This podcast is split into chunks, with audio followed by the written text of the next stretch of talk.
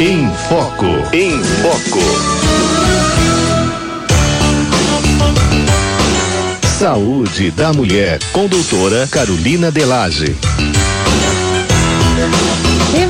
Uma vez nós temos a alegria, né, de ter essa excelente profissional aqui no nosso programa, nos ajudando, nos orientando e falando aí sobre essa série, né, das mudanças no corpo feminino durante a gestação.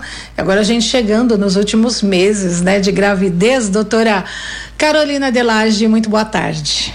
Boa tarde, Cidinha. Boa tarde, ouvintes. Tudo bem? Tudo jóia, doutora. Que bom tê-la mais uma vez conosco aqui no nosso programa. E a gente está nos últimos meses de gravidez, então, agora, no caminhar Sim. aqui da nossa reflexão.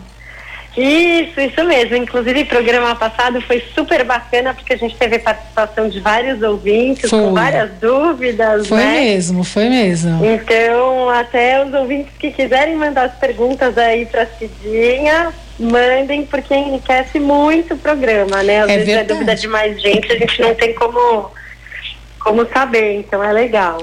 É legal. E outra coisa, né? É, a pergunta de um também pode ser a dúvida do outro, né? Exatamente. Às vezes a gente fica com vergonha de perguntar, ah, mas será que eu pergunto isso? Pode perguntar. Né? Pode, não existe dúvida boba. É, a doutora sempre fala isso aqui com a gente, né? E aí é. agora a gente vai para os cuidados, né, dos últimos meses de, de gestação e ele deve ter alguns cuidados é, essenciais, assim, algo que, é, assim, mais cuidados ainda do que o, os primeiros seis meses ou não? Ou é, o, o cuidado é igual durante todo o período gestacional?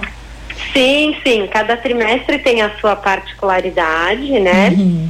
É, então no começo, bem no comecinho, às vezes a gente é, pede para a gestante é, ficar mais de repouso, né? Dependendo de como está a implantação desse embrião e tudo isso. Uhum. Agora já no final, né? Assim, correndo tudo bem ao longo da gravidez, a gente já vai ter um bebê que tudo que tinha que ser formado foi formado uhum. e a única função dele, né, assim, estar dentro do útero é para amadurecer o pulmãozinho e ganhar peso. Uhum. Então, nesse final é muito significativo o ganho de peso do bebê. É, varia entre 150 a 250 gramas por semana que ele vai ganhando. Uhum.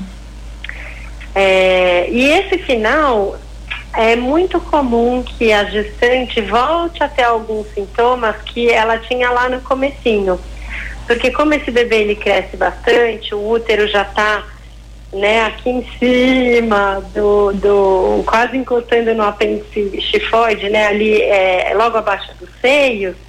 Então é uhum. é muito comum que a gestante tenha falta de ar, fique com uma digestão mais, mais lenta é, pouquinho que ela come, ela já se sente satisfeita porque o estômago dela está ali todo apertadinho e ela pode voltar a ter refluxo e com isso ter um pouquinho de náusea, de queimação uhum. gástrica.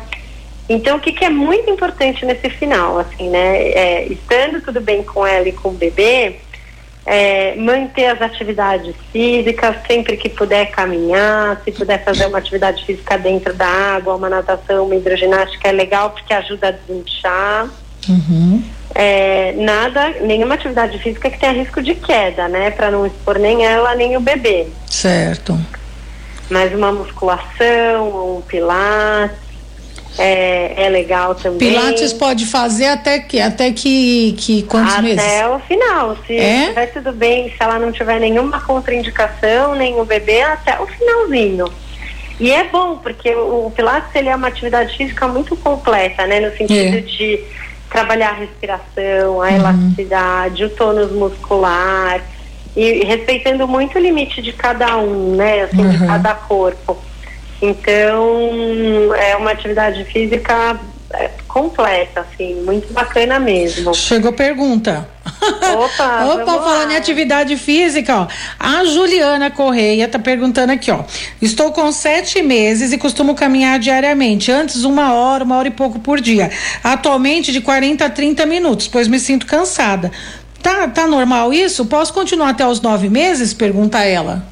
É pode, Juliana Correia. Tá tudo bem com a saúde dela e do bebê? Pode. Ela tá uma super atleta caminhando tudo isso. Tá muito bom. É, o, o, que não pode, assim, ai, fiz atividade física, tive cólica, tive sangramento. Uhum. Ou um bebê que no exame de ultrassom tá ficando com um baixo peso. É. Né? Aí a gente suspende a atividade física para o sangue poder de fato se concentrar ali no útero hum. e esse bebê engordar. Uhum. Cuidados que são muito bacanas nesse finalzinho é assim, manter muito boa a ingestão de proteína, então tá. carne, peixe, frango, ovo e tirar o açúcar e a farinha branca.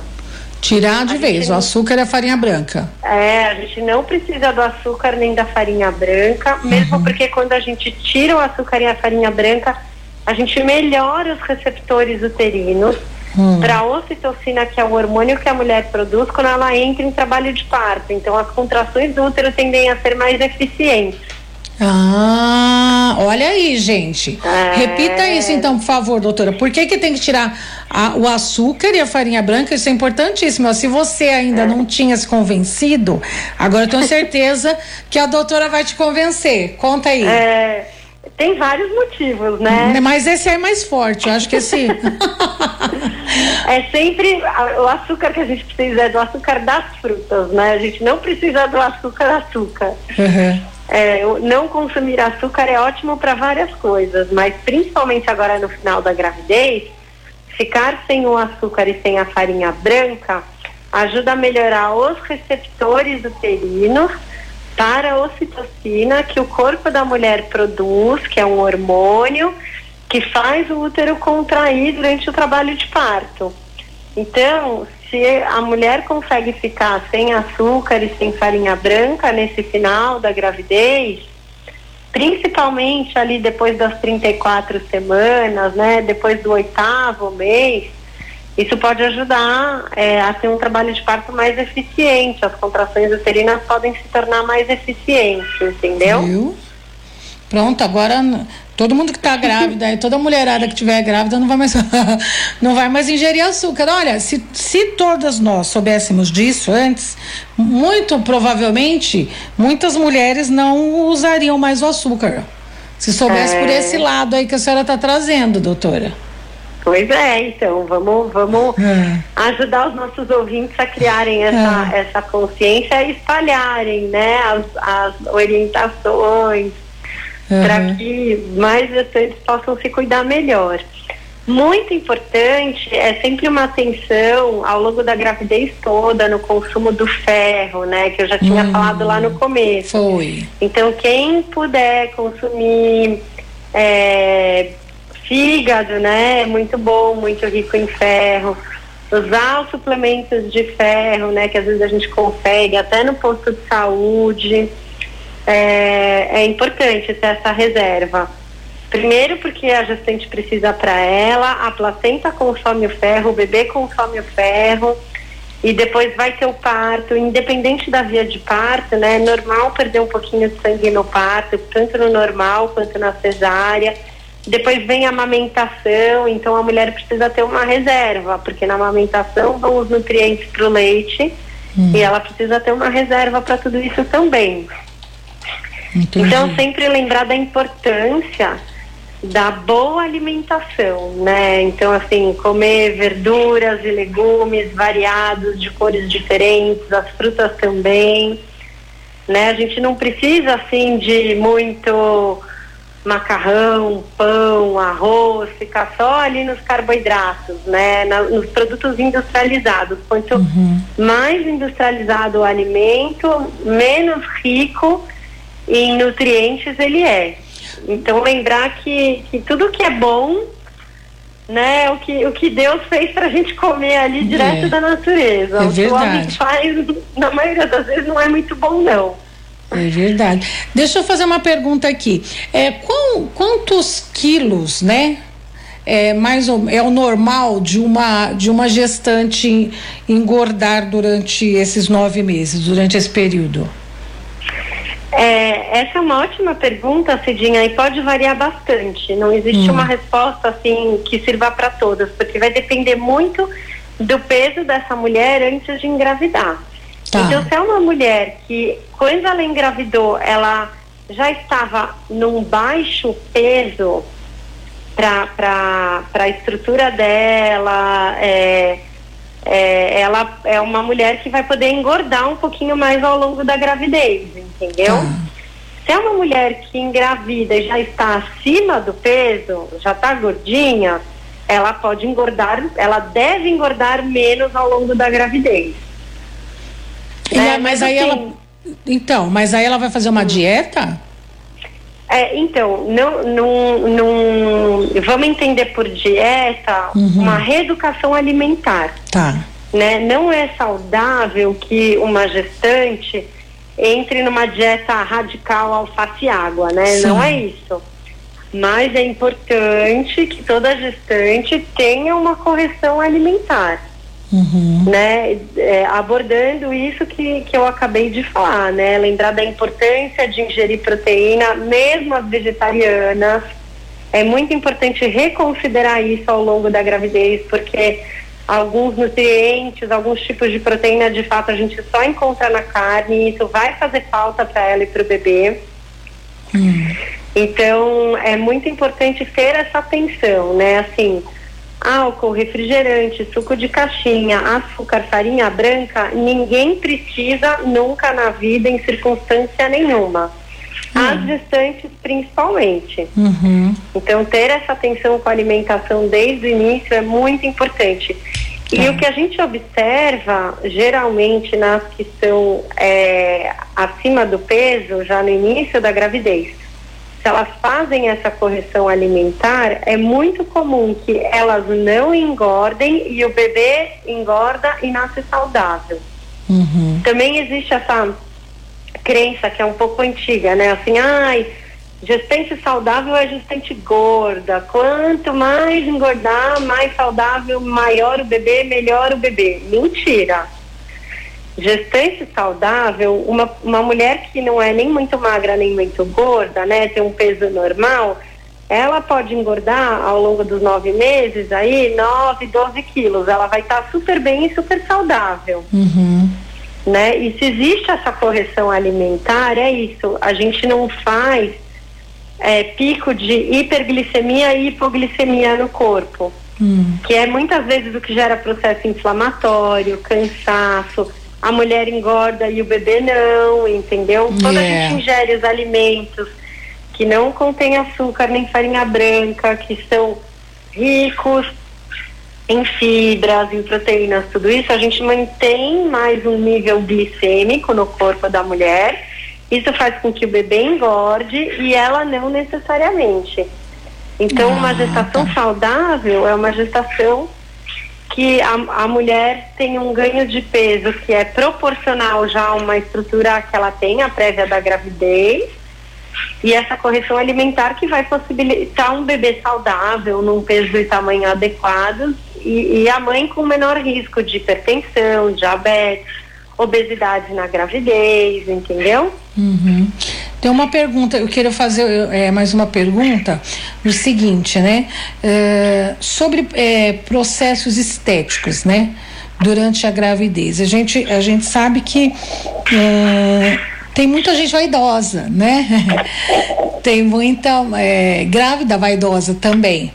E aí vê, né, as mudanças no corpo, também no rosto e tal, e quer cuidar do cabelo, enfim.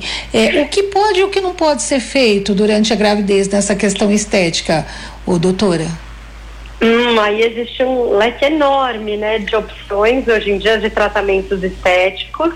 Eu não sei se eu vou conseguir lembrar de todos e abordar todos, Sim, mas, mas, por exemplo, laser não pode na gravidez de jeito nenhum. Uhum.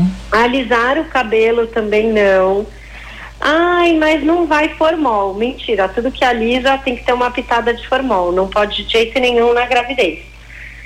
Pintar o cabelo só depois de 28 semanas de gravidez. Só lá depois do sétimo mês. Antes disso, não é bom que se pinte o cabelo. Se quiser, pode usar uma rena pura, natural, uhum. para dar uma tonalizada nos fiozinhos brancos. Eles vão ficar meio avermelhadinhos, Dourados. Isso pode não ser a sua cor favorita, mas é o que. Mas é o que tem para hoje. risco para o bebê, exatamente. É. Nem shampoo tonalizante, nada disso. Isso só depois do sétimo mês. Alisamento uhum. em época nenhuma da gravidez pode. Uhum. É, os cuidados com a pele, né, corpo e rosto, é sempre assim, um bom sabonete, um bom hidratante, é, os ácidos que tiram estria, mancha, né, melasma que a gente falou semana passada, não podem usar, serem usados durante a gravidez. Tem um único ácido que é o ácido é, que é o azelã, que é o ácido azelóico, que seria um pouco mais seguro usar na gravidez, mas mais importante do que usar, né, clareadores e tudo mais, é usar um bom protetor solar e lembrar que não adianta usar um protetor solar no rosto, chapéu e tomar sol no resto do corpo. Uhum. O rosto vai manchar do mesmo jeito porque a ativação do melanócito é sistêmica, né? Então mancha o rosto, fica com aquelas manchas escuras, né? Tá. Que a gente chama de melasma. Uhum. É, a gente tem que tomar cuidado, às vezes até com maquiagem, porque, por exemplo, tem alguns batons vermelhos que para fixar bem a cor é usado chumbo na fórmula. Nossa. Isso senhora. não é legal que gestante use, entendeu? Uhum. Olha então prestar coisa. atenção na composição dos produtos também, né? Uhum. É... que mais? Não sei. Que pode ser de procedimentos estéticos, que elas possam ter dúvidas. É, porque assim, a gente vê tanto, tanto álbum assim de, de, de, futuras mamães, né? Elas todas produzidas, todas lindas e tal. Né? Ah, essas coisas de, de de. Ai, como é que eu vou falar, gente? Vou ter que falar o nome. De Botox, pode? Não. Também não. Também é, não. Então, é bom falar. É. é. Ó, a Jéssica tá perguntando aqui no WhatsApp. É, quais os sintomas mais comuns que, que a gente sente nos últimos dias de gravidez? Estou de oito meses. Eita! Então, é o que eu comentei, assim, volta é uma digestão mais lenta, então às vezes uma sensação de empachamento, um pouquinho que você come, você já fica, yeah. parece que eu comi muito, uhum. às vezes um pouco de azia e de refluxo. É que tá com aquele é, barrigão, né? Fica super esquecida, a gestante é um ser mais esquecido, mais atrapalhado, é. para lembrar das coisas. É, fica mais cansada porque à noite já é muito comum um sono mais picado. Uhum. E aí a gente vê, né, como, como tudo é feito de uma maneira perfeita, assim, né? Eu, eu acredito que já seja para preparar a mulher para as noites de mamada que virão. Então ela vai ficando com o sono mais leve, acorda várias vezes durante a noite. Já é uma preparação para as noites de aleitamento que virão. É mesmo. É, ela fica é, mais cansada, né, com mais falta de ar, é mais difícil respirar. E o finalzinho mesmo é muito comum. Hum. Às vezes a gestante fica mais irritada, porque é isso, assim, ela vai sendo privada de funções fisiológicas, né? De tipo, respirar é difícil, uhum. fazer digestão é difícil, Uhum. Sair do banho e secar o pé é difícil. E essas limitações. Nem ver o pé, coitada. Ah. Vão, vão estressando, entendeu? É, e vão é. entrando. Mas eu costumo dizer, calma, lembra que isso tem dia e hora para acabar. Daqui a pouco esse neném nasceu, passou tudo isso, você vai ter saudades da barriga. É. Então curte a barriga, tira foto, curte o final da gravidez, aproveita, se for possível, para desacelerar mesmo nos compromissos, no trabalho, rever o que de fato é prioridade, o que de fato é urgente, porque é muito comum também que nesse final a mulher queira ficar ali chocando o ninho, né? Uhum. Quer curtir o quartinho, as coisas do bebê, é. Quer ficar em casa, quer se conectar com a barriga, e é muito importante que isso seja respeitado, sabe? Uhum. Que é o momento A gente deles, costuma né? viver num atropelo, né, de coisas, de compromissos e tudo mais. E nesse final é muito comum que a mulher queira dar uma desacelerada, assim. Uhum. É, para ela começa a, a, mudar o que, de, o que antes era importante deixa de ser importante, porque ela começa a se conectar mesmo com esse bebê, com essa vida que está para chegar, se concentrar, linda, né, né? pro parto, para amamentação. É uma e é importante e saudável que ela faça isso. Sem dúvida. Doutora, para semana que vem, vamos falar os tipos de parto Vamos, eu ainda não consegui contar os exames do finalzinho da gravidez. Ai, minha Nossa Senhora. Mas a gente pode contar os exames do finalzinho da gravidez na semana que vem. É. E na outra a gente fala dos tipos de parto. Ai, meu, nossa, quanta coisa para ter um filho, tá vendo, gente? Já pensa. Gente, são muitos assuntos. Sem contar que agora a gente pode intensificar também o trabalho da fisioterapia pélvica para ajudar Nossa, então tem, tem muito. de parto. Tem Então, muito caminho para chegar lá no trabalho do parto. Então, semana que vem a gente vai falar dos exames, Isso. os exames finais, é isso? isso Exames antes do parto, né? É, e depois a gente pode falar dos sintomas do parto, o que, que acontece antes da mulher de fato entrar na fase ativa do trabalho de parto. No, e ó, vai demorar É. nove meses para esse nosso bebê nascer. é bem isso aí, por isso que é demorado. Ai, tá ótimo, amada. É que o nosso tempo já foi, né? E a gente vai falando, passa muito rápido, Jesus do céu. É, Né? Eu vou é pedir mais muito uma hora pro gostoso. Padre Miquelino. Porque Ai, é assunto que não acaba, né? É. Tá É. A parte boa é que, assim, toda semana os ouvintes podem contar com esse programa, né? É. Então, mesmo que sejam pitadinhas assim, é, a informação chega. E acho que tudo na vida que a gente conquista e constrói é sempre assim, né? Um pouquinho por dia, um É pouquinho, um pouquinho por por semana. dia. É, como a gente tem Então, construído aqui. Estamos caminhando. Tá, doutora, muito agradecida mais uma vez, viu, pela sua participação. É um Suas, prazer. essas informações são importantíssimas. Redes sociais, para quem quiser entrar em contato? Instagram Mater Fecunda. Mater Fecunda, para entrar em contato Isso. com a doutora Carolina Delage. Obrigada, amada. Um beijo. Beijo, Cidinha. Beijo Tchau. ouvintes. Tchau.